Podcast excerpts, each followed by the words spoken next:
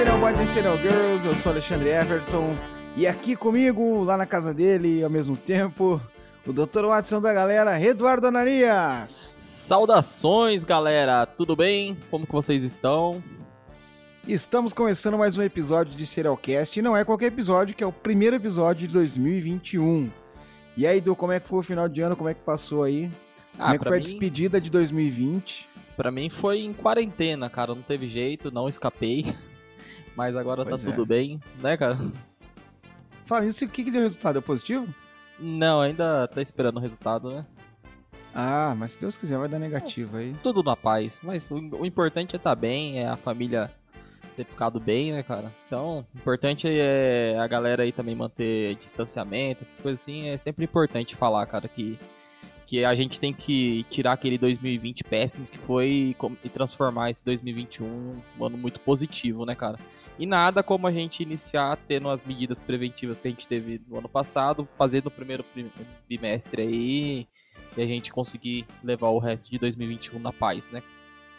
É isso aí. Então, feliz 2021 pra você, feliz 2021 pra todos os nossos ouvintes e que 2020 seja apenas uma histeria coletiva aí, né? Um, um pesadelo que a gente passou. É isso aí. Né? E vamos, vamos, vamos que vamos começar 2021 aí com o pé direito. É, a gente tirou uma folguinha, né? De folguinha de, de ano novo, uma gente folga lançou- forçada. né? Pois é. Mas O, pra quem não tá parte. entendendo, o Eduardo apresentou aí os sintomas do Covid e tal, ficou meio de molho aí, mas graças a Deus já tá bem, né, Edu? isso, voltou a tudo, jogar tudo futebol ou não? Não. Já vou. já, já tava se preparando pra correr a São Silvestre, que não teve, né? Então, cara, eu tava no, no preparo dela. Mas só no preparo só, todo ano. Pois é, pois é. Mas vamos pro episódio, hoje vamos falar de quem, Du?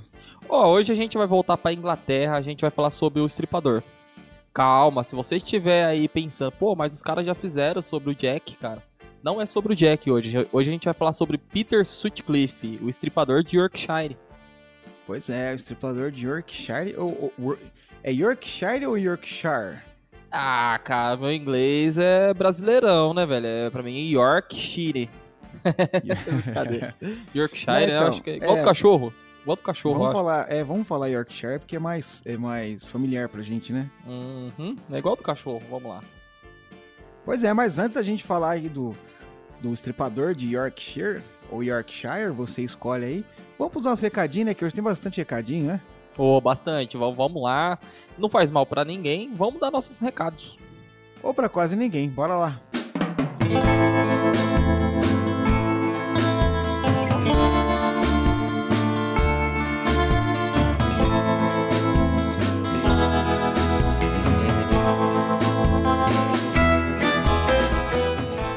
nossa tradição aqui no Serialcast, vamos manter essa tradição. Primeiro abraço, primeiro recado é sempre a você, nosso querido ouvinte.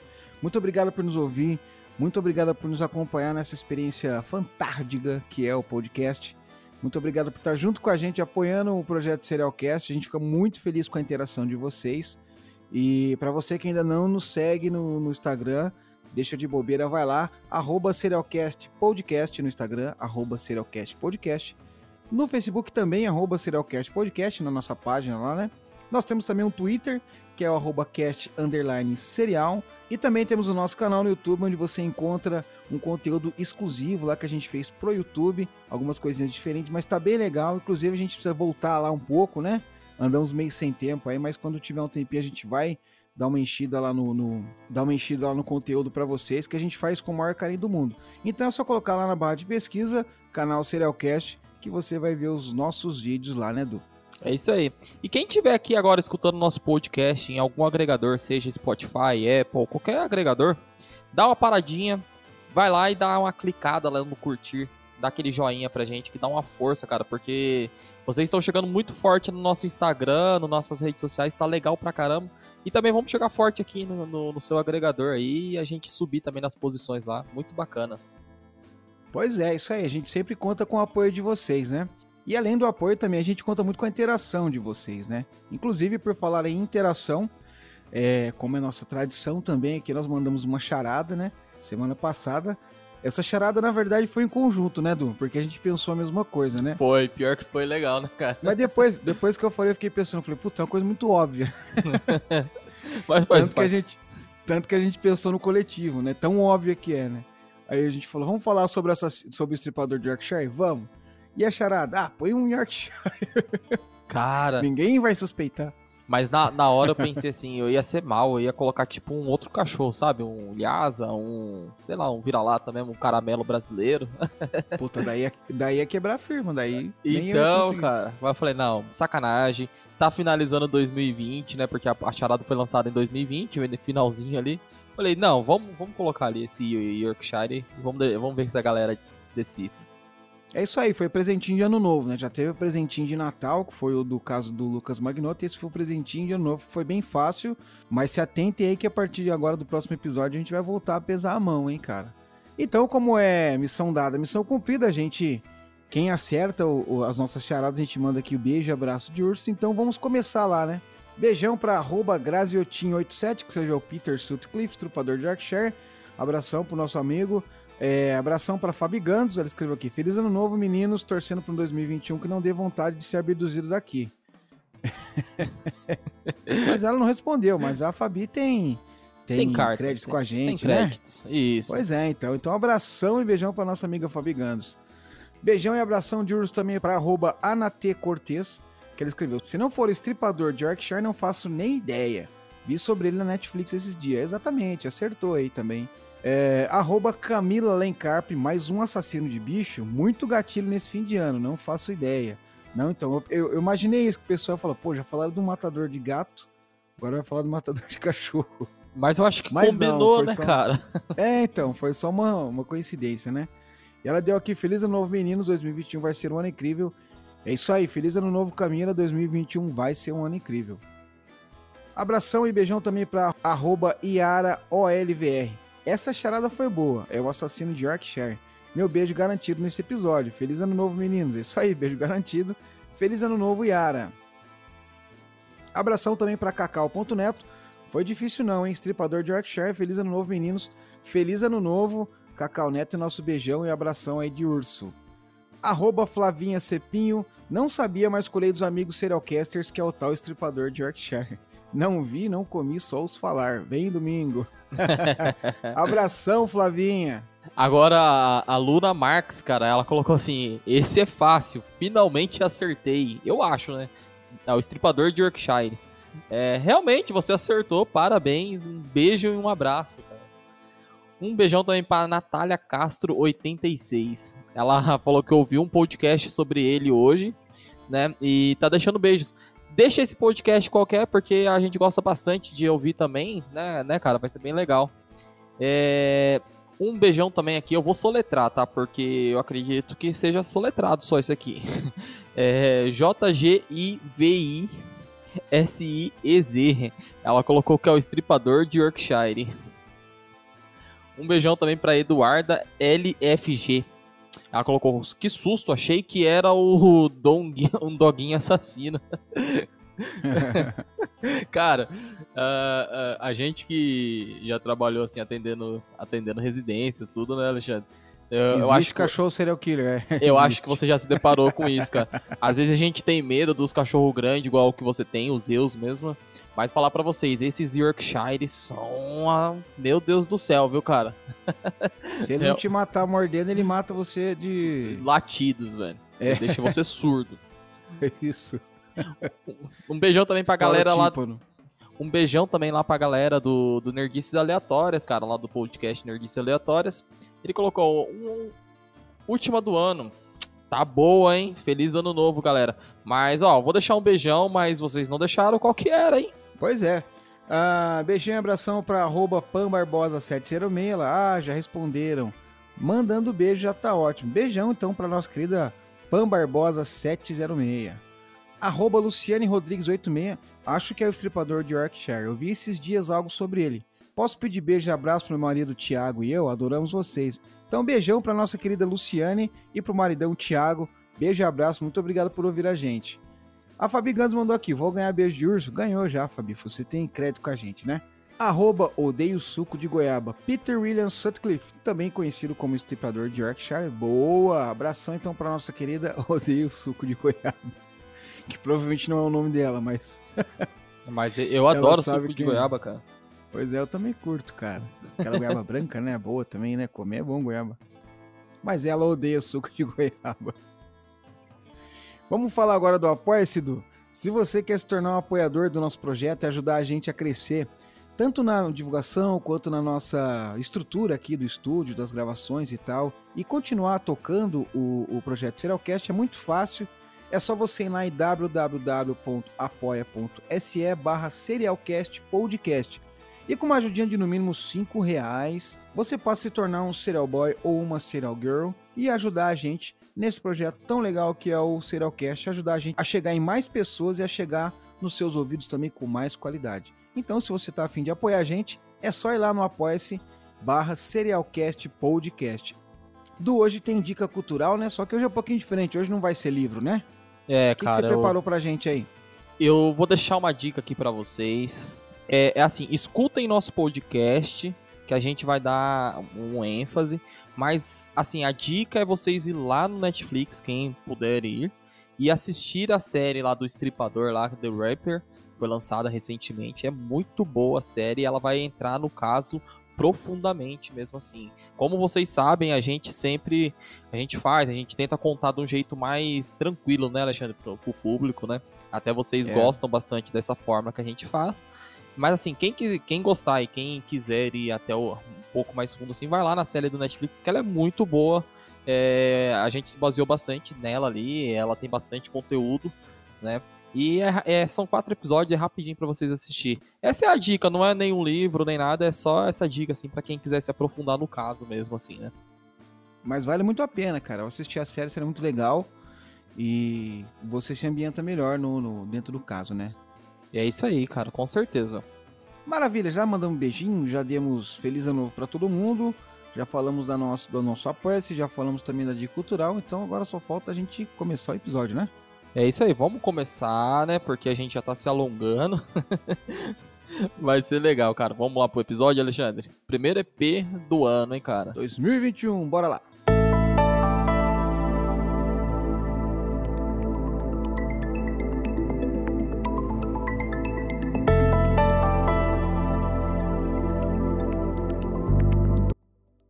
Bom, galera, como o Edu deu uma, uma pequena introduçãozinha lá na entrada, a gente vai falar de um estripador na Inglaterra, mas não é do Jack, o estripador. Nós já fizemos um episódio, inclusive um episódio excelente, que eu recomendo para quem ainda não ouviu, depois que terminar isso aqui, vai lá e ouve, porque teve participação da Tupá Guerra, que ela manja demais do tema Inglaterra, da era vitoriana, né? Ela morou lá no, no, na Inglaterra, então assim, ela ambientou muito bem a gente, muito bem os ouvintes, e ficou um episódio legal pra caramba, né? Mas agora a gente vai falar de um estripador também, na Inglaterra, mas que não é o Jack Estripador. Quem é esse cara? É o conhecido Peter William Sutcliffe, que ficou conhecido na história como o estripador de Yorkshire. É, para dar uma ambientada, eu dei umas pesquisadas, cara, eu acho a Inglaterra muito louca, cara. Eu sou apaixonadão pela Inglaterra. Somos sabe? dois, cara. É, não, lá é da hora, né? Eu, eu gosto muito do Japão, cara. Muito mesmo, mas a Inglaterra também acho muito louca, tá ligado? Só o clima, assim, aquele clima nublado, assim, que geralmente a gente vê, que é mais sinistro, né, cara? Mas eu acho muito louco a, a arquitetura deles. É tudo fantástico, eu imagino, assim, né? É um lugar que eu pretendo visitar. Pois é, você vê assim, ó, eu eu, gost, eu não gostava da Inglaterra justamente por isso, né? Porque eu não gostava de dia nublado, clima frio né? Mas depois que você vai ficando velho, você vai gostando de dia nublado. Eu ia falar isso. Não, não é? Você vai ficando mais maduro, né? Mais experiente, você vai gostando. Então, cara, hoje em dia, às vezes eu olho assim para aquele clima meio cinzento e tal, até inveja, cara. Eu nunca achei na minha vida que ia gostar de dia assim. Que eu gostava de solzão, pra ir pra rua, jogar bola e tal, né? Mas quando você vai ficando mais, mais experiente, mais maneiro e tal, você fala, não, o negócio do. Ainda mais depois. A gente trabalha na rua, né, cara? Então, quanto menos sol, melhor, né? Oh, com certeza. Se não chover, melhor ainda. Aqui lá também é bem chuvoso e tal. Mas é um, eu acho um clima engraçado, né? Eu, antigamente eu achava um clima triste. Mas hoje eu acho meio acolhedor, cara. Sabe? Que a gente vê assim, imagens de lá e tal. E tá todo dia nublado, né? Chovendo, frio Sim. do cacete. Né? Mas eu não acho tão triste. Se você viajar pelo Street View, cara, você só vê lugar nublado lá, você não vê um sol, velho. É, eu acho que nem. Talvez no verão, né? Não sei. Se tiver alguém que já morou na Inglaterra e tal, fala pra gente como é que é lá, cara. Conta a sua experiência lá, que vai ser bem da hora pro, até pros ouvintes também que não, nunca foram para lá conhecerem também. Sim, sim. Mas eu acho que a paisagem ajuda demais, cara, né? Por mais que esteja o clima feio ali e tal, né? Aquele nublado, etc, chovendo. As casas são muito bonitinhas, né? É, aquele negócio dos campos, das ovelhas e tal, né? Pode ser meio, meio clichê, né? Meio coisa que vende pra gente, mas é o que a gente conhece de lá, então eu acho bem da hora, né, cara? Só tem uma coisa na Inglaterra que é uma dúvida que me mata, eu fico até sem dormir, cara, pensando nisso. Onde os caras guardam o carro do. Guarda o quê? Porque as, os carros. É verdade, porque as né, portas cara? já na rua, né? É verdade. Mas, sei lá, às vezes tem fundo, né? Igual no- nos Estados Unidos mesmo tem muitos locais assim que. Ah, mas é aquelas casas assim, tipo, na casa no terreno. Lá as casas é tudo germinadinha, né? Tudo grudadinha, né? É, então. Quer dizer, não em todos os lugares, né? Mas assim, quando você vê, tipo. Sei lá, tipo Pig Blinder, você vê lá Smell Hit, né? Sim. Tá certo que é. Tá certo que é fantasia e tal.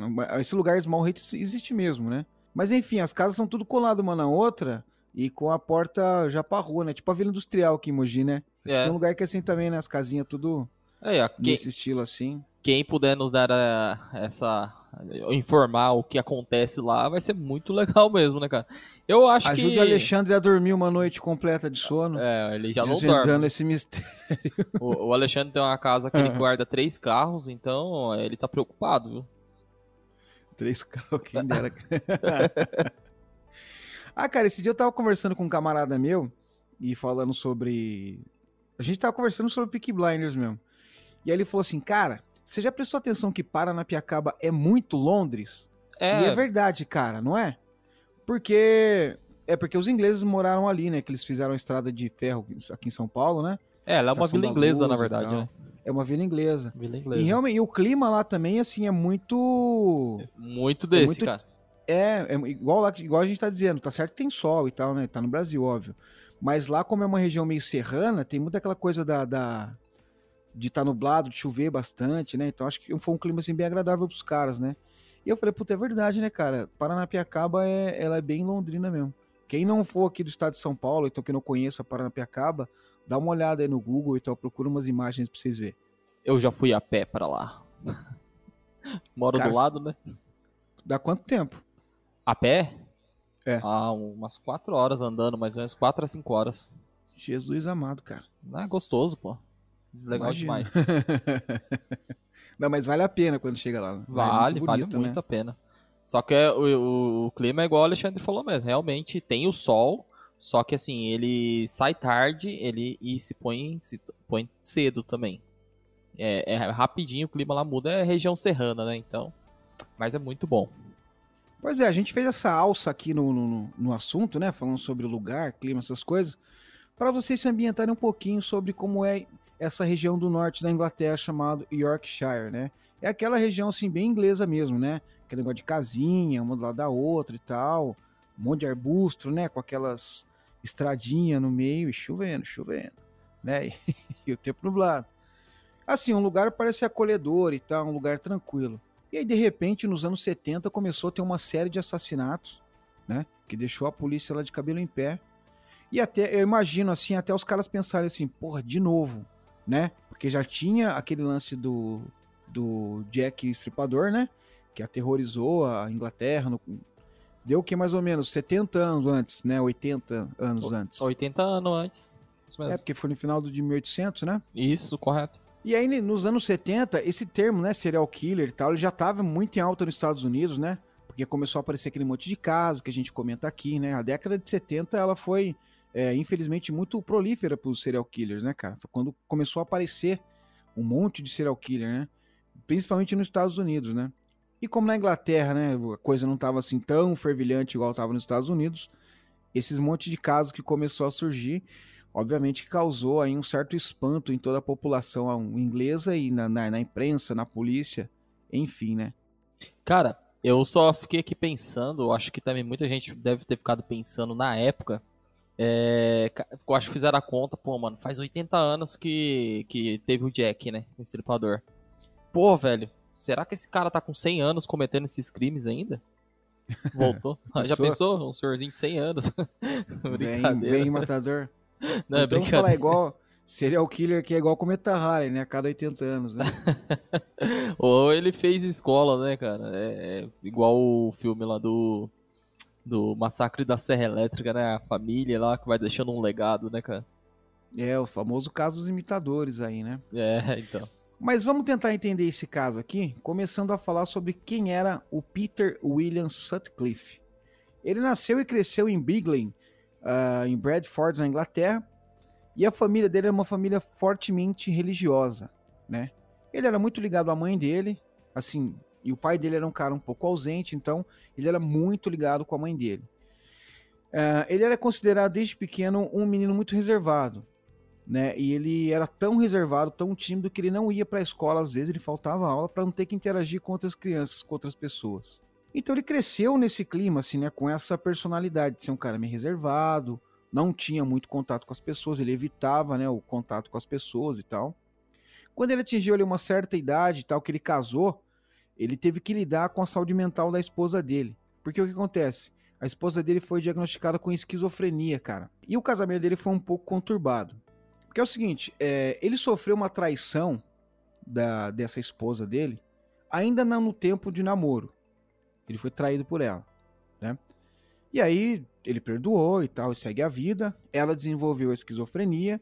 Ele viveu com esse lidando, né, com, com essa doença e tal, e eles se separaram, né?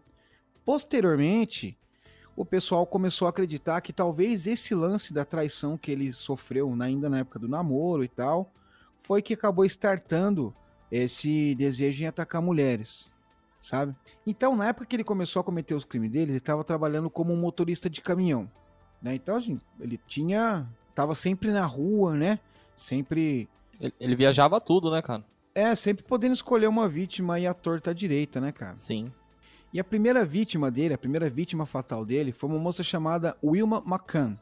Eu acho muito louco lá no. no... Só um abrir um parênteses aqui, eu acho muito louco o sotaque inglês, né? Porque se fosse nos Estados Unidos eles falavam McCann, né? Aquele meio carioquês, assim, McCann. Mas lá eles falam Macon. Hum, é bem engraçado, né? Macon. Macon. Macon. eu, não, eu não vou conseguir falar o nome dela agora. Vilma McCann. Macon. Então, essa foi a primeira vítima fatal dele. Mas teve uma outra vítima anterior a ela que ele não chegou a matar ela. Sabia disso, Du? Sabia. Eu não coloquei na pauta, mas eu sabia. Claro que você sabia. Na verdade, tem acho que duas vítimas, né? Que, que posteriormente fizeram essas reclamações, né? Pois é, eu, é, é assim, eu falei dessa primeira vítima que não morreu porque é o seguinte. A gente sempre vê, assim, na, na gênese do, do, do assassino, né? Que o cara vai, tipo, é até meio pejorativa a maneira que eu vou falar, mas é como se ele fosse, assim, entre muitas aspas, aprimorando o modus operandi dele, né? E a gente nota isso no caso do, do Sutcliffe, porque essa primeira vítima dele, que ele não conseguiu matar, o que aconteceu? Ele começou, a menina tava andando na estradinha lá, é um lance bem filme de terror, né? Andando naquela estradinha com arbusto dos dois lados e tal, e chovendo. e o tempo nublado. Ah, andando, é, e ele saiu de trás de uma moita lá, sabe, com um martelo e começou a atacar ela. E ela só conseguiu sobreviver porque passou um carro na hora, ele se assustou e saiu voado, sabe? Aí a menina, graças a Deus, sobreviveu. Então essa foi a primeira vítima dele que foi linkada aos casos depois da prisão dele, né? Que fala, pô, aqui tem aquele caso, a menina que levou umas marteladas e tal, aí reconheceu foi ele mesmo. Mas esse caso da dessa menina também foi bem importante porque ela conseguiu dá um retrato falado pra polícia. E eu não sei se você viu do retrato falado, é muito fiel, cara. É muito parecido. Você chegou a ver ou não? Não, não cheguei a ver a foto, não. Depois vocês dão uma pesquisada aí nesse caso que eu tô falando, é que eu esqueci o nome da menina que foi atacada, né? Mas se colocar lá a primeira vítima do, do Sutcliffe, talvez apareça. Né? A vítima que sobreviveu ao ataque dele. Ela conseguiu essa descrição muito fiel, muito parecida. Isso ajudou demais a polícia depois, quando começaram aí a, a, a investigar os outros crimes dele. Mas a primeira vítima fatal dele, como a gente está dizendo, foi a Vilma McKenna, que ela era mãe de quatro filhos. Ela foi golpeada na cabeça com um martelo e esfaqueada 15 vezes no pescoço, no tórax e no abdômen, né? quando encontraram o corpo dela lá, encontraram, encontraram vestígios de sêmen, que caracterizou como também um crime sexual, né? Nas partes íntimas dela. Esse caso da Vilma McKenna é meio curioso porque é o seguinte: é, ela foi ela, ela é mãe de quatro filhos, né? Ela estava desempregada na época e dizem o pessoal ali que ela trabalhava como prostituta na época. Só que não era, tipo, o pessoal não falava, não, ela era uma prostituta e tal. Ela tava ali, tipo, dando um jeito para sobreviver e tal. Então ela não era tida como uma profissional do sexo, assim, vamos dizer, né? E aí ela desapareceu, o pessoal começou a procurar ela, etc e tal. E o corpo dela foi encontrado em Leeds, próximo a um parque infantil que chama é, Prince Philip. Na, na série do Netflix conta essa história da família dela e tal. É uma parada muito, cara, muito pesado, porque, tipo, o filho dela era criancinha, 4, 5 anos lá, e o cara dá o. dá o depoimento dele do dia que encontraram o corpo dela, né? Que ela tava desaparecida e tal. E aí o policial veio conversar com ele, e o cara falando que ele lembra. É, que ele lembra perfeitamente desse dia.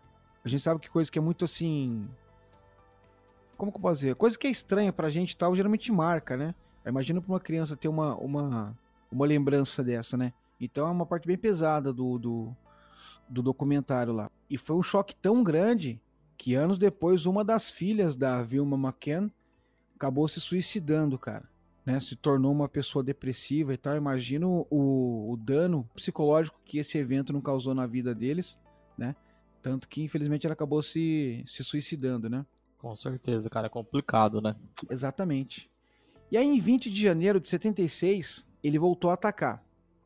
E ele fez uma nova vítima, que é a Emily Jackson. Era uma dona de casa que também estava passando por dificuldades financeiras, uma história muito parecida até com a da Vilma McCann. E ela acabou entrando para a prostituição também, né? Ela não tinha mais de onde ele tirar o próprio sustento e tal, acabou indo para a prostituição. E aí, uma noite, ela tava lá, né, fazendo o trabalho ali e tal, fazendo o ponto dela. O assassino foi lá e atraiu ela pra uma, uma espécie de uma armadilha, né? O cara armou tipo uma emboscada ali e esfaqueou ela 51 vezes. E o corpo dela foi encontrado depois em Manor Street, lá em Leeds também. Esse crime já configurou uma parada que a polícia inglesa começou a pensar: pô, cara, tem um, um serial killer solto aqui nessa região, né? Porque foi muito próximo um crime do outro e o modus operandi muito parecido, né? E aí deu aquela coisa da imprensa caiu em cima, porque já tinha uma cobertura muito grande no caso da, da Vilma McKenna, principalmente na época do sumiço dela, quando estavam procurando aquela coisa e tal. Quando encontraram o corpo lá, né, desfigurado, essas coisas e tal, teve uma, uma abordagem muito grande da imprensa, esse tipo de coisa. E depois com esse outro crime, então o pessoal falou, pô, tem um maníaco, um estripador solto novamente, né, como a gente falou, já era muito da cultura popular o lance do, do Jack Stripador, né? Então imagina o terror que não passou a tomar conta da vida das pessoas. Aí eu acho que essa exposição toda na mídia que teve acabou dando uma brecadinha no Sutcliffe. Porque ele demorou mais ou menos um ano para voltar a atacar. E aí em 77 ele fez mais duas vítimas, que foi a Irene Richardson e a Patricia Atkinson. E as duas foram mortas também de forma muito brutal. Então, aí em dois anos já tinham quatro casos né, de, de mulheres mortas. E assim, o modus operandi, as circunstâncias também eram muito parecidas, né? Que era sempre aquele lance da noite, dele pegar a mulher à noite, né? Tipo assim, a última pessoa que viu, ah, eu vi ela entrando num carro e tal, sabe? Eram assim, coisas muito parecidas. Então a polícia já ficou de alerta, falou, cara, só pode ser o mesmo cara, né? Então o que, que a polícia fez? Já logo nesse assassinato da Vilma McKenna, que foi o primeiro da série dele aí, eles já criaram uma força-tarefa com vários policiais investigando, interrogando o pessoal e tal, sempre tentando chegar num possível assassino, né? Lembrando que eles ainda não tinham ah, linkado esses crimes com o primeiro com o primeiro ataque dele, né? Eles não tinham ali ligado ainda para usar o retrato falado, então eles estavam buscando informações ainda, né? É importante salientar que foram feitas vítimas, assim, em bairros diferentes, né, cara? Às vezes por isso ali os caras ficou meio perdidos. Entretanto, a gente vai falar um pouquinho mais para frente a respeito da polícia nesse caso. Eles deram uma atenção no começo ali no caso da Wilma McCam, McCam, McCoy, McCam. Mas quando eles dão essa atenção, eles também tiram um pouco eles acabam deixando de lado pelo fato dela ser considerada uma prostituta. Então os caras os cara não, não querem fazer toda aquela atenção, não querem dar toda aquela notoriedade, falando que tem outros casos para investigar, mais importantes. E, e assim, num, num, caso de. num descaso desse que eles fizeram, assim, não ligar, não fazer link, nem nada, assim, não ir a fundo na pesquisa deles, é, ocasionou nas mortes futuras, né, cara?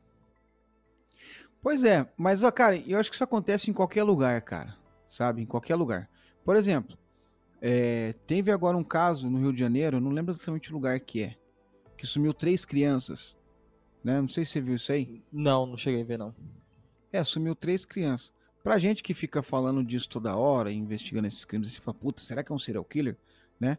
Mas, cara, a coisa no Rio lá tá tão tensa que eu acho que a primeira coisa que, não nesse caso, né? Enfim, some uma pessoa lá no Rio de Janeiro, que a polícia vai pensar, não, pode ser alguma coisa relacionada ao tráfico, né? É, normalmente, né? É, então, eu imagino que no caso que aconteceu com a Wilma McCann, eles devem imaginar, não, foi um crime aí de como tá exposta e tal, foi um maníaco aí, um tarado, sei lá, um louco, alguma treta na, na noite, não sei, que acabou matando ela. Então, por isso que eles não deram tanta importância, né?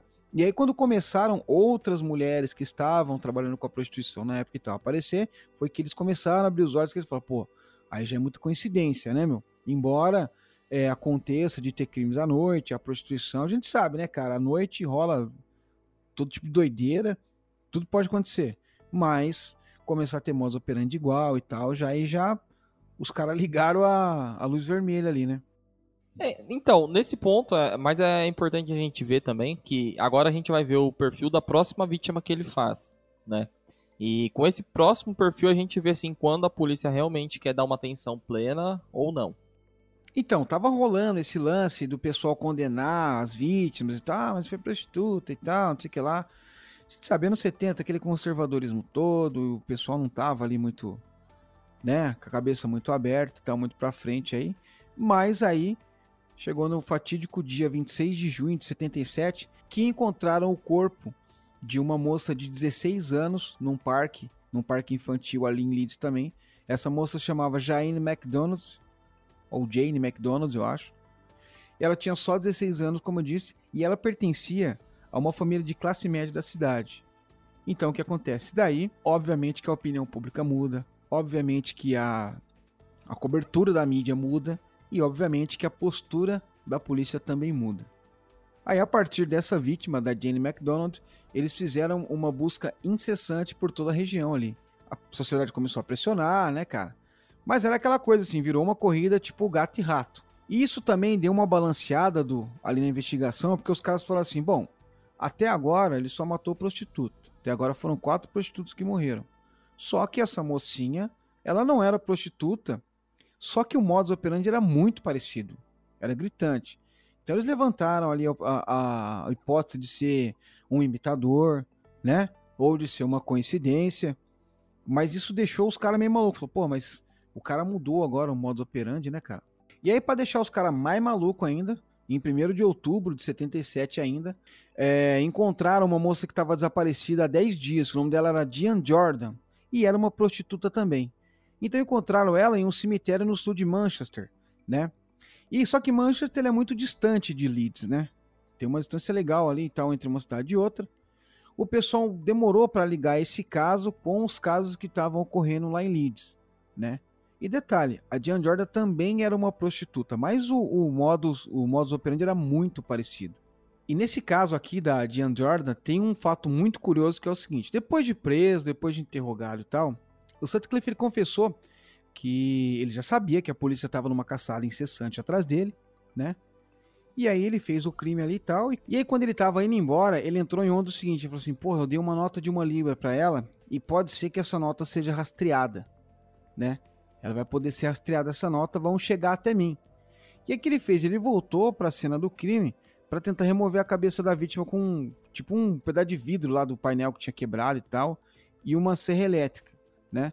Mas cara, qual que é o sentido disso? Ele achou que cortando a cabeça da mina não ia um tipo sei lá, não entendi isso dele. Eu também fiquei sem Loucura, entender, né? cara. Na própria na própria série mostra lá, né, esse, esse fato quando ele confessa isso.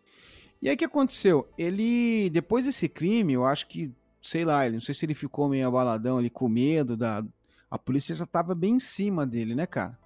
E ele catou e deu uma paradinha. Ele falou assim: "Não, vou dar uma cegada aqui e tal", né? Deu um hiato aí de uns meses aí, mas em janeiro de 78 ele voltou a matar, né? E aí, cara, foi que ele entrou numa escalada de mais de, de seis vítimas até os anos 1980, né? Até o início de 1980. E o que é curioso também é que durante essas investigações, né, nesses anos em que foram se desenrolando esses acontecimentos, ele foi entrevistado pela polícia nove vezes, cara. E nessas nove vezes ele não foi preso, o pessoal não conseguiu linkar ele aos crimes e ele continuou com os crimes dele. Então o cara era ousado, né, cara? Então, mais um fato curioso, cara, assim, como que ele foi entrevistado nove, nove vezes e o porquê, né, cara? Uma dessa, dessas entrevistas que ele fez pra polícia foi por conta da nota lá que você falou anteriormente, né, cara? Que realmente essa nota ela foi rastreada pela polícia por conta dela ser uma nota da transportadora que ele trabalhava. Então a polícia foi até essa transportadora e ouviu todo mundo que tava lá e fizeram várias, uma série de entrevistas com eles, né, cara? Mas mal sabia eles que eles realmente estavam de cara com o assassino, né? Pô, você vê que ele tava adiantado também, né, cara? ele já sabia que a polícia estava operando dessa maneira, então, né? Um, um, fato que a gente pode ver é igual você tinha comentado, né? Que a escalada do, do serial killer lá, do serial killer, a gênese dele, né, cara? Ele pode ver que ele começa meio atrapalhado, que ele faz uma vítima lá e ela sobrevive, né? Ainda bem. E a gente vê como que funciona a escalada dele, que é a mesma escalada de vários serial killers, né, cara? Que eles começam, começam aquela matança deles, de repente eles pegam uma escalada tão grande que ele fez seis vítimas em dois anos, cara. Pouco menos de dois anos, na verdade, ele fez seis vítimas ali, uma escalada muito grande, né? Pois é, cara, ele, ele começou a atuar e foi um negócio bem rápido, né? E aí, cara, é... olha só que interessante, né, cara? Assim como o Ted Bundy, Pra quem não conhece o Ted Bundy, tem episódio dele aqui também, né? Mas a maioria dos crimezeiros aí tudo conhece a história do Ted Bundy, né? Ele foi preso por um outro crime, né? Na verdade, não foi nem um crime, foi uma infração, né? Em 2 de janeiro de 81, ele foi parado pela polícia que ele estava num carro com uma prostituta chamada Olivia Rivers, de 24 anos, né? Numa garagem que acho que, assim, pelo que eu entendi, é uma espécie desses drive-in, né? Que tem. Sabe que o pessoal entra com o carro só, né? Sim, sim. E aí, tipo, os policiais pararam ali e tal e começou a fazer uma verificação, né, cara? E aí se ligaram de que o carro dele tinha uma matrícula falsa, né? Ele tinha dado uma cambota ali no documento e tal. E aí ele foi preso, né? E levaram ele para a delegacia de polícia lá em Delsbury. Lá nessa delegacia, o pessoal começou a conversar e tal. E aí eles cataram e, tipo, começou a trocar uma ideia com ele e falar assim: então, você tá sabendo do caso aí do estripador que tem em Yorkshire e tal, essa coisa aí porque começaram a ver que ele parecia muito com as características físicas já conhecidas, né, do, dos relatos e tal que tinha, né. E aí o pessoal deixou ele sob custódia ali e falou, não, vamos investigar melhor esse cara aqui, porque, né, parece ali que tem algumas coisas quentes aí, vamos ver. E voltaram lá no mesmo lugar que ele foi preso. Quando chegaram lá, descobriram que tinha uma faca, um martelo e uma corda que ele tinha jogado fora. Né, quando tipo, ele deu um desbaratinho, ele falou assim pros caras assim, meu, eu preciso dar uma mijada.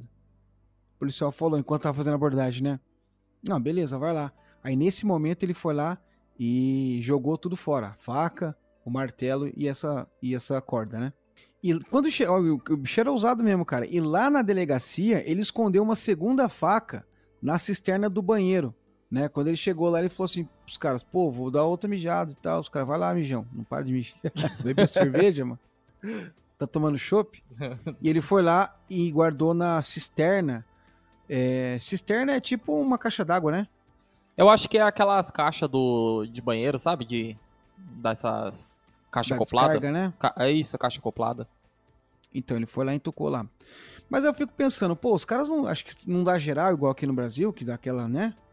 Aquela verificada toda. E aí os caras falaram assim, meu, pô, o cara aqui tá batendo as coisas, né, meu? Um martelo, uma faca, uma corda e tal. Vamos pegar um mandado de busca e vamos na casa dele. Ele morava em Hitton, né? E aí chegaram lá, pegaram a esposa dele também para interrogatório. E aí começou aquela história do interrogatório e tal. Foram dois dias, né? De interrogatório intensivo. E aí na tarde de 4 de janeiro de 81, ele repentinamente declarou que ele era o estripador. Tipo, aleatoriamente, os caras ali e tal, ele fazendo tipo um jogo com os caras, né? Aí daqui a pouco ele falou, não, tá bom, sou eu, eu sou o estripador de Yorkshire. E aí os caras, não, calma aí, vamos ver qual é que é então. E aí começaram a conversar com ele e tal, e ele descreveu calmamente todos os ataques dele, né? Dizendo modus operandi, a maneira que captava ali as vítimas dele, o que, que ele fazia, enfim, falou tudo, né? E aí depois ele começou a alegar que Deus disse para ele que tinha que assassinar as mulheres, que ele matou essas mulheres porque elas eram nojentas, né? É, pelo fato de ser prostituta, né? Ele também disse também que as prostitutas eram desgraçadas e que estavam espalhando lixo pelas ruas, né? E ele só estava tentando ajudar a limpar o lugar. E a única hora que ele demonstrou arrependimento foi na hora que ele começou a falar da daquela mocinha de 16 anos da alta sociedade lá, né? A Jane McDonald acho que, acho que talvez na cabeça maluca dele ali, é talvez fosse a única que não merecesse morrer pelo fato de não ser prostituta, né? De acordo com a maneira que ele pensava aí, né? E aí, depois da, da prisão dele, né, cara, correu na mídia e tal, a galera ficou toda ali mais tranquila, né, sabendo que o, o verdadeiro estripador de Yorkshire havia sido preso, e aí ele foi levado a julgamento, né? E esse julgamento dele também, como não poderia ser diferente, causou uma enorme comoção na Inglaterra também, né? Que aí teve o pessoal fazendo carreata, fazendo é, manifestação, né? Passeata, aquelas coisas enfurecidas. Teve até uns quebra-quebra no meio, né? Porque a galera já tava ali, pô, cansada de, dessa onda de ataque que tava tendo, né, cara? E o pessoal também ficou muito puto da vida, né, cara? Porque quando a gente descobre um assassino assim, todo mundo tem esse tipo de reação, né, meu? Ah, com certeza, cara. A vontade de todo mundo é é até difícil de falar, né, cara? É, um, é uma revolta. É pegar o cara grande. e fazer a justiça com as próprias mãos. É, né? então. Realmente, não, não adianta, a gente pode ser a pessoa mais evoluída possível, cara, mas quando você vê uma situação assim, eu acho que você pensa muitas coisas, cara, muitas coisas mesmo. Pois é. E aí, cara, no julgamento dele, é, começou a aparecer mais vítimas. Né? Mais vítimas do que já haviam sido noticiadas e que haviam sido encontradas pela polícia, né? Além dessas três vítimas que foram mortas, né? Mais sete mulheres acusaram ele também de tentativa de assassinato. Só que acontece, essas pessoas falaram assim, ó, não, realmente foi ele, reconhecemos aqui. Só que na época que eu fui lá da parte dele, ou, né, na delegacia buscar ajuda e tal, a polícia simplesmente cagou e andou para mim pelo simples fato de eu ser uma prostituta. Então eles nunca levaram a sério esse meu, essa minha reclamação, essa minha acusação, né?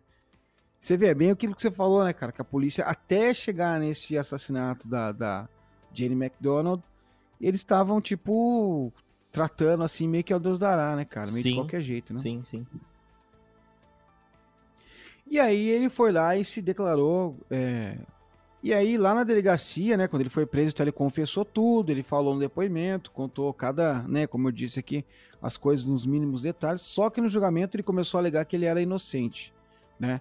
Acho que é muito aquela coisa ali também de ficar dando aquele embrólio jurídico, né? De ficar arrastando as coisas, né? Talvez foi orientado um, pelo advogado dele a fazer isso, né? Eu sei que ele chegou e falou assim: não, eu sou inocente. Mas não adiantou nada porque ele foi condenado pelos três assassinatos e por essas sete novas tentativas de homicídio, né, cara? E aí não teve outro caminho senão a prisão perpétua. Acho que na, na Inglaterra não tem pena de morte mais, né? Hum, se eu não me engano, não. É, então, ele pegou a prisão perpétua, né, cara?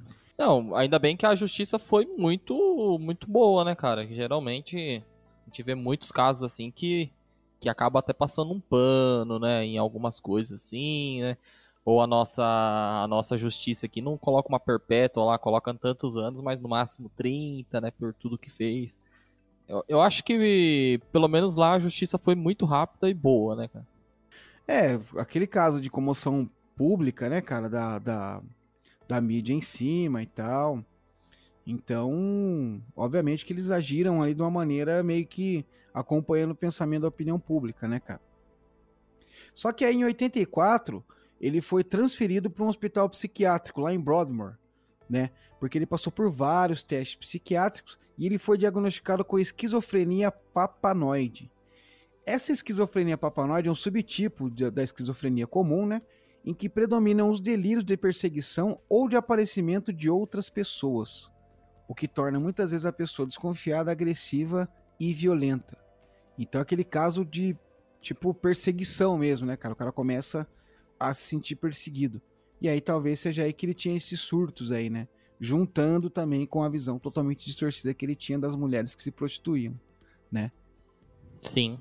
E quando ele foi condenado, né? Ele, deram para ele um prazo de 30 anos, né? A partir de 81, para que ele tivesse condição de pedir liberdade, né? Porém, em 2010, né, quando completou 29 anos aí ia chegar nesses 30, 30 anos, o tribunal fez uma audiência e chegaram à conclusão de que ele jamais ia ser liberado. Tipo, não ia nem adiantar ele entrar lá com a, com a apelação e tal, que os caras não iam liberar ele, né? E aí, em dezembro de 2015, ocorreu uma parada meio estranha com ele, porque é o seguinte: ele foi avaliado novamente e tido como não mais doente mental, como se ele tivesse sido curado. Cara, quando eu li isso aí, sabe o que eu fiquei pensando? Eu fiquei lembrando do Ed Kemper. Lembra que ele fez amizade com o pessoal lá do, do hospital? Sim. E de tanto ele ser entrevistado, ele aprendeu o que os caras queriam ouvir para ele ser liberado. Sim, né? sim. Então, muito provável que isso tenha acontecido também, né? Porque o cara ele deixou de ser um doente mental. E, então, e, e ainda mais sendo esquizofrenia, né, cara? Que os caras falam que não tem como, né? Sei lá. Eu acho que ela deve atenuar, né? Talvez, mas será que cura? Não é, sei, né? então, Não, podemos, podemos ver, né, cara? Vai ser. É bacana aí se algum, algum psiquiatra, psicólogo que nos ouve aí puder entrar em contato com a gente para fazer uma explicação legal pro nosso público. Enfim, mas essa piruleta que ele deu aí no pessoal lá, dizendo, né, do, do, do, do hospital, acabou ferrando com a vida dele, porque os caras falaram, ah, tá bom então, você não tá mais maluco? Beleza, aí mandaram ele pra prisão de volta. É. Entendeu? e aí, né, voltou pra, pra, pra prisão lá, né, cara? Em 2017, a polícia lá de Yorkshire, eles lançaram uma operação chamada Operação Paint Hall, né, cara? Porque o que, que eles fizeram? Eles pegaram e começaram a traçar o. Porque ele era um motorista de caminhão, né, cara? Então ele cruzava ali, tipo. Na Europa é tudo meio que pertinho, né, cara? Então os caras tinham a teoria de que ele passou pela Dinamarca, que ele passou pela Suécia, que são países próximos, né, cara? Então os caras criaram ali uma operação para refazer o, os passos dele, sabe? Tipo, investigar ele bonitinho para saber se ele não tinha cometido outros crimes, né, no, no, no, sul da Suécia. Então eles fizeram toda essa análise aí, porque havia teve um crime no, no sul, né, da Suécia nos anos 80, em que duas profissionais do sexo, né, duas prostitutas também foram assassinadas e com modos operandi mais ou menos parecido. Então eles fizeram toda essa operação para tipo meio que refazer o caminho dele ali e tal, para saber se ele não teve nesses lugares. Mas os caras colocaram como é, mas os caras concluíram essa investigação, essa operação toda, com a alegação de que ele realmente não era culpado desses dois crimes que ocorreram na Suécia, né? Que ele não, nunca teve lá. Mas eu achei engraçado, né? Essa, os caras, mesmo o cara sendo preso, julgado e tal, os caras ainda continuarem trabalhando em cima das de teorias, em cima de hipóteses, né? Eu, eu, acho que é muito por conta de crimes não resolvidos, né, cara? Unsolved, né, lá. É, eu acho que daí tem um, uma carga muito grande para eles quando eles conseguem decifrar alguns arquivos mortos, né? Ah, sim. É tipo um arquivo X ali dos caras, né? Que basicamente, ninguém... basicamente. Aquelas coisas que. Mas é legal que eles nunca engavetam a parada, Não, né? isso, isso que é importante. Eu acho que muita coisa assim que que se engaveta, que a gente sabe, né, principalmente aqui no Brasil, se engaveta muita coisa, poderia voltar à tona para resolver crimes futuros também, cara. E você traçar um perfil de um, de um criminoso, entendeu? Para é, prevenir de futuros, né? Pois é. Bom, agora a gente vai falar de uma parada que ninguém aguenta mais. Eu não aguento mais, o Du não aguenta mais, ninguém aguenta mais, que é a Covid-19, né? Tá toda essa história de 2020 que aconteceu, que a gente está ouvindo falar toda hora. Ainda estamos no meio da, da pandemia. Eu, particularmente, acho que estamos na metade do caminho até vacinarem e tal, né, cara? Teve esse lance da aglomeração do fim de ano agora, que acho que vai estourar mais para frente, Deus queira que não, né? Mas enfim, cara, o Covid fez uma porrada de vítima. Eu perdi amigo, perdi mães de pessoas conhecidas, sabe? o Eduardo aí teve os sintomas, né, cara? Ainda não saiu o resultado, mas Deus quiser não é. Né? Apesar que agora a gente não sabe se é bom você já ter pego ou não, né? Então, tem esse detalhe. Né? Você... É, porque, por exemplo, é, a pior, fase, a pior fase já passou, né, cara? Dos sintomas, aquela coisa, né? E aí, se você descobrir que tava com Covid mesmo, você meio que. Não sei o lance da imunidade. Tá meio obscuro ainda, né, cara? Os casos de reinfecção são muito poucos, né? Então, de certa forma, era meio que uma, uma garantia Eu não sei se dá pra ficar feliz ou triste com isso, né? É, é difícil, cara. É difícil pra caramba, né? Não dá. Não, não tem, um, não tem um, um uma emoção boa ou ruim, vamos dizer assim, né, cara? Acho que não tem lá. É, não, é muito confuso, é né? muito confuso. É que a gente tem uma necessidade de querer ver o lado bom de tudo, né? O que eu percebo, assim, que tem muita gente que acha que quando você pegou esse vírus ou alguma coisa assim, você, tipo assim, você tá um cara enfermo, tá ligado? Alguma coisa assim, cara. Tem gente que tem uma discriminação tão grande com, com isso, não só com isso, com outras coisas também, né? Mas assim, fala pra galera, é, o importante é se prevenir, prevenir a família, né, cara? Que é a coisa mais importante que tem. E, e tomar cuidado, né? Todos os cuidados tem que ser tomado, cara. É, cara. Bom, o pessoal deve falar assim, Alexandre, por que tá falando do Covid, né? Não aguento mais. É, então, até aqui, até aqui, meu. Para de falar de Covid. Não, mas a gente tá falando de Covid por quê? Porque apesar de toda essa, de todo esse pandemônio que o Covid-19 colocou o planeta Terra, de todos esses problemas, alguma coisinha boa ele fez, que no caso foi levar esse Pete Sutcliffe pro inferno direto, né? Ele foi uma vítima do Covid-19 também, né, cara? Porque ele tava no hospital para um tratamento de um ataque cardíaco que ele tinha tido, né, cara? Foi onde ele acabou contraindo o vírus. É uma história que tá acontecendo muito, né, cara? O pessoal entrar no hospital com outra coisa e acabar pegando. Ainda mais lá na Inglaterra, que teve toda aquela história que tá retornando agora, né? O, o descabeladinho lá, do primeiro-ministro deles, anunciou ontem, né, que vai voltar ao lockdown. Você viu isso aí? Sim, sim, até fevereiro, né? É, e... é Boris, Boris, Johnson, né? É, Boris Johnson. E assim, e é um país que tá vacinando, né, cara? A gente vê aí que a gente tá atrasado nessa bosta aí. Não dá para entender as coisas nessa bagaça, viu? É, pois é. E aí no dia 13 de novembro de 2020 foi que o Peter Sutcliffe morreu aos 74 anos vítima do Covid-19 também, né? Ele, inclusive, quando ele ficou sabendo que ele foi diagnosticado com Covid, disse que não queria receber tratamento nenhum, porque ele sabia que ele ia morrer, né? E acabou morrendo mesmo. E a morte dele foi amplamente noticiada pela mídia mundial. E também teve um outro. O Covid-19 fez um outro serial killer vítima também, né, cara? Quem? Ah, verdade, verdade, verdade. Eu até mandei no grupo lá, deixa eu olhar o nome dele aqui, peraí. Foi o Samuel Little, né? Que ele é considerado o maior serial killer da história dos Estados Unidos, né, cara? Ele tava com 80 anos e a prisão perpétua dele pelo assassinato de três mulheres, que ele confessou ter matado 93, 93 mulheres entre 70 e 2005. E o Covid acabou levando também aí o Samuel Little, né? Você vê que o Covid tá tão embaçado que nem serial killer tá perdoando, né, cara? Tá indo geral.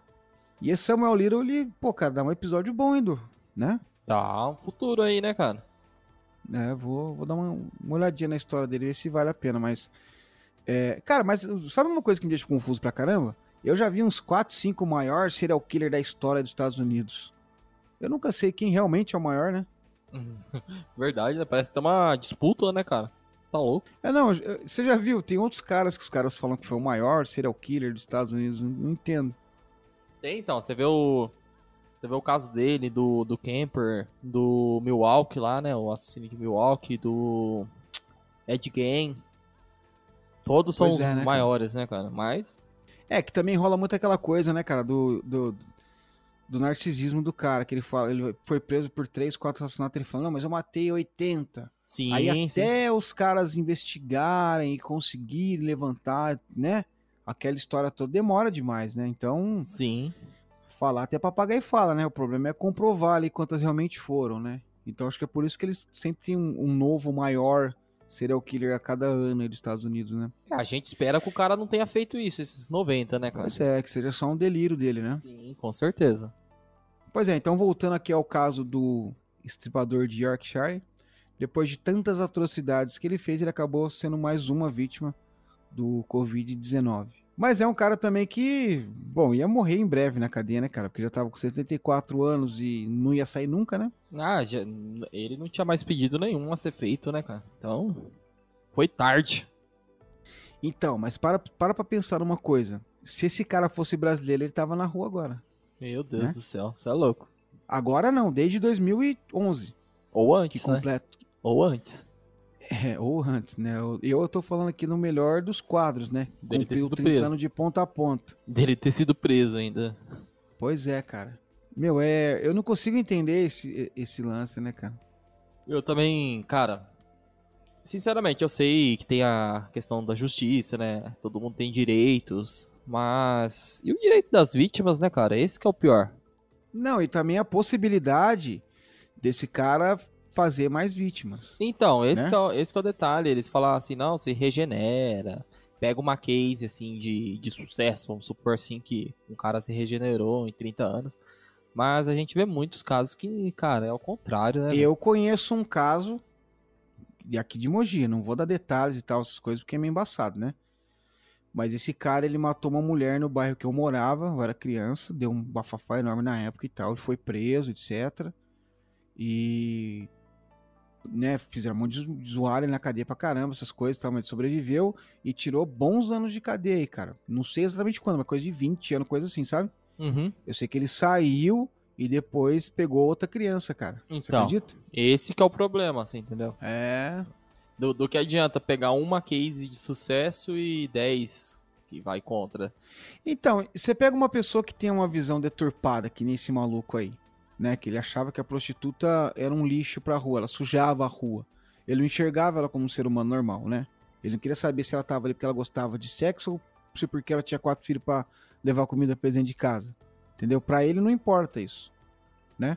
Pra ele e pra muita gente, pra falar a verdade, mas vamos falar especificamente dele. Sim, sim. E e você acha que 40 anos, que 30 anos de cadeia vai fazer um cara mudar uma coisa assim? Mudar essa visão? Não, cara, ainda mais quando o cara tem um. Uma doença, né, cara, ali já. Que... É, porque que nem eu disse assim, muita gente pensa assim, mas muita gente tem essa opinião. Sim, né? sim. Você tem uma opinião de uma coisa, beleza, a sua opinião pode ser mudada, né? Amanhã você pode ter acesso a outras informações sobre o assunto, falar, pô, eu tava errado e tal. É, acho melhor achar isso, pensar isso, enfim. Mas no caso dele, que é um maníaco, um cara que sofria esquizofrenia, o cara que sofria com esquizofrenia e tal, a chance dele mudar o conceito dele não ia mudar nunca, porque era uma coisa que era meio intrínseca nele ali, né? Meio que fazia parte da personalidade dele. Então, pô, deixa o cara preso, cara. Ainda bem que foi na Inglaterra, que se é no Brasil, né, a gente sabe A que história teria sido bem diferente, certeza, cara. é verdade. Se bem que tem uma coisa, né, cara? 30 anos no sistema prisional brasileiro é muito difícil um cara desse conseguir tirar de ponta a ponta vivo. Né? Mas é que tem os detalhes, né, cara? Que tem a, tem a separação de, do que o cara fez, né? Dos crimes que o cara ah, é, cometeu. agora tem essa. É Tem, verdade, então, verdade. cara, Quem cai mesmo é mais, os, mais o estuprador, assim, que não tem. Os maníacos aí que não tem tanta, tanta atenção da mídia, no caso, né? Que é zoado na cadeia, esse tipo de coisa. sim, sim, mas tem muitos casos assim que tem a separação, né? Porque é, o... É, você pega um maníaco do parque, por exemplo, ele vai acabar saindo um dia, né? Sim, sim. E a, a grande questão assim do sistema prisional brasileiro, não só brasileiro, do, do- de vários países assim, é essa separação do crime que o cara fez, se foi um ato de pedofilia, se foi um ato de estupro, é, foi um crime relacionado a qualquer outra coisa assim, tem a separação. Então ele vai sempre ser jogado de um- uma cela diferente, né, num setor diferente. E, e esse é um problema, eu acho também, cara, quando ele é jogado no é um, é um problema assim, acontece é, assim, se você colocar junto, vai acontecer da, dos caras zoarem eles. Mas se você separa também, você coloca ele com outros caras que são perturbados também, cara. Então, pode ser que vira uma bola de neve tão grande, entendeu? Pois é, a gente fala assim de fora, mas imaginar assim, falar aos olhos da justiça, né? A justiça ela é cega, né? O Sim. conceito da justiça é esse. Então, quando você vai criar uma lei ali, você vai criar uma penalidade, alguma coisa assim, um código penal, esse tipo de coisa, você tem que olhar, né, de uma maneira totalmente imparcial. Para os caras deve ser difícil pegar esses casos, os caras vão pensar, meu, o que nós vai fazer com esses caras, bicho? É, Né? tem. Porque Direitos daí entra o lance dos ainda entra o lance dos direitos humanos e tal, né? Que eu falei, os recursos humanos e pá. Vai RHzão. mandar o cara embora. RH. Vai dar. Enfim, cara. Bom, começamos com nossos devaneios aqui. Eu acho melhor a gente acabar o episódio. Curti muito esse nosso primeiro episódio de 2021, né, Du? Também a curti. gente tava pensando em fazer uma nova temporada, mas a gente vai manter essa temporada aí até não sei quando, né? Mas eu tô pensando em dar uma mudadinha em algumas coisas, assim, né? Tipo vinheta, essas coisas. O que você acha? Eu acho, cara, eu acho que legal, porque da, da primeira temporada pra segunda a gente já mudou, né? Foi mudado. E eu acho legal, cara, começar um ano novo com uma coisinha um pouco diferente, né, cara? É, vamos fazer o seguinte, então. Jogando a interação do pessoal, quem ficou até aqui ouvindo a gente, eu quero que vocês vão lá no nosso DM, ou mesmo na, na postagem e tal, enfim, entre em contato com a gente e fala o que, que vocês gostariam de ter como mudança para 2021 no Serialcast, tá? Que aí todo mundo junto aqui dando, dando ideia e tal, a gente consegue construir uma coisa mais coesa aí, né? mais diferente e tal, e que agrade a maioria das pessoas, né? É isso aí. O que você acha? Um, boa, boa dica. Uma questão também da, das participações, às vezes que a gente tem, é, a gente não tá conseguindo fazer muito, assim, porque tá bem corrida as coisas, né, Alexandre? Pois é, a gente tem duas participações aí pendentes, né? Os ganhadores lá do nosso sorteio que a gente fez do da charada do Guerra dos Mundos, né? E também tem um episódio que a gente tá devendo pra galera que é com o Vitão de novo, né? Com, com o Perito Criminal. Sim, sim, sim. É, é, é que tá um pouco difícil, sim, pra gente ajeitar a agenda, né, Alexandre? Tá, a gente trabalha é, em horário Vamos fazer diferente. uma meta, né? Vamos fazer uma meta aí. A nossa meta é a cura do Covid. Então. então já vamos colocar esse episódio também então, após a cura do Covid. gente, muito obrigado. É, espero que, de coração, que 2021 seja um ano totalmente diferente de 2020, que a gente possa apenas lembrar com, com tristeza ou com curiosidade do ano de 2020 e que a gente possa começar a reescrever a história aí, coletiva e a, e a história da tua vida também de maneira diferente em 2021. Beleza? Então, feliz ano novo a todos, feliz ano novo, Du, e vamos aí continuar junto com o Serialcast em 2021, todo mundo junto, a gente fazendo essa resenha maravilhosa. É isso aí, galera. Feliz ano novo a todos. Feliz ano novo, Alexandre. Muito obrigado, cara, assim, pra gente estar tá aí e Curta nossas redes sociais, gente. Muito legal. E se interaja com a gente lá. É muito bacana mesmo o que vocês estão fazendo. É, é muito bom estar tá aqui, viu? É isso aí. Um beijo muito carinhoso. Fiquem com Deus e até o próximo episódio de Serialcast.